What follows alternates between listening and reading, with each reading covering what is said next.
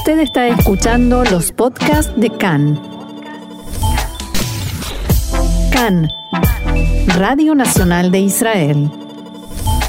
Y a propósito de lo que está sucediendo en Jerusalén, más allá de todo lo que podamos informar, vamos a hablar con alguien que está allí en el lugar de los hechos y me refiero al guía de turismo David Kerpel. David, shalom y bienvenido una vez más acá en español. Hola, buenas tardes Roxana y buenas tardes a toda la gente que nos oye en este programa. Bueno, y la verdad es que normalmente nos llevas a pasear, nos contás algunos secretos y nos hablas de rincones de Jerusalén. Recuerdo eh, una, eh, una eh, conversación muy linda que tuvimos sobre Jerusalén desde los techos. ¿Qué se ve, qué se siente, cómo se vive el día de hoy, los últimos días en Jerusalén, David? Mira, la situación sí es realmente preocupante porque los eh, eventos no se calman, sino van, por lo contrario, aumentando día a día. Eh, hoy ya estamos hablando de doscientos y pico palestinos heridos, veinte y pico policías eh, heridos y hoy todavía hay el desfile tradicional que se hace por la conmemoración de la guerra de los seis días y la reunificación de Jerusalén. Y parte de ese desfile es una, un paseo con banderas bien por el medio de todos los barrios árabes de la ciudad vieja, entrando por la puerta de Damasco, lo que va a ser echarle un poco más de madera a la hoguera. Sí. ¿Hasta qué punto, no digo las personas que viven en la ciudad vieja, pero en la otra parte de la ciudad se siente, se comenta, eh, se dificulta la vida cotidiana?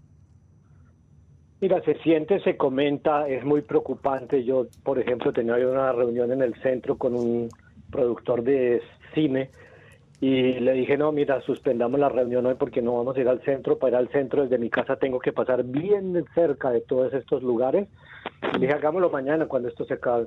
Así que la gente está preocupada, eh, se oyen, aquí en mi casa se oyen los disparos, las granadas. Entonces eh, te pone eso todo en un ambiente muy tensionante y la neurosis va subiendo día a día. David Gaby Astrosky te saluda.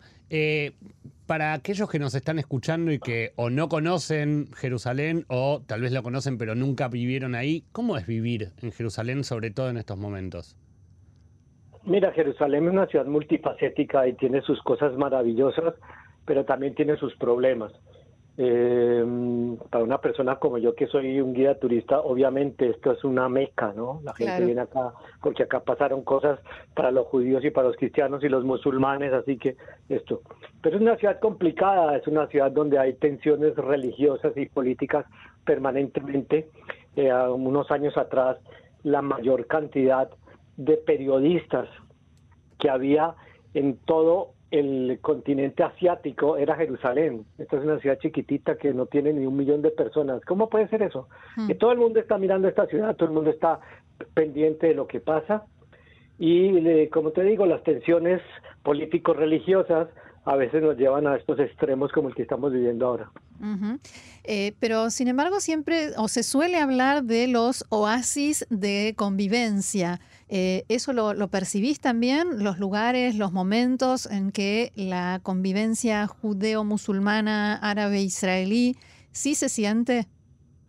Sí, claro que hay una convivencia. Yo personalmente tengo amigos árabes y voy a visitarlos a sus casas eh, y voy a sus almacenes a hacer compras. Pero la mayoría de gente evita eso, ¿no? Los judíos van a las secciones judías y los árabes compran de los judíos. Hay, digamos que, una convivencia de hecho, pero no realmente una proximidad en lo que se llama la vida diaria.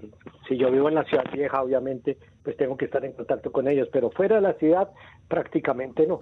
De hecho, en mis hijos, por ejemplo, que nacieron en Jerusalén, ellos no conocen los barrios árabes. Hay muchos lugares donde ellos en su vida fueron y no conocen. Y habrá muchos árabes que tampoco van a muchos barrios judíos porque no tienen nada para hacer allá.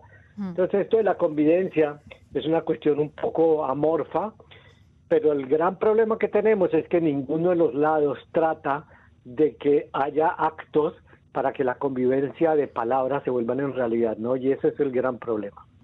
¿Te parece que hay falta de conocimiento mutuo?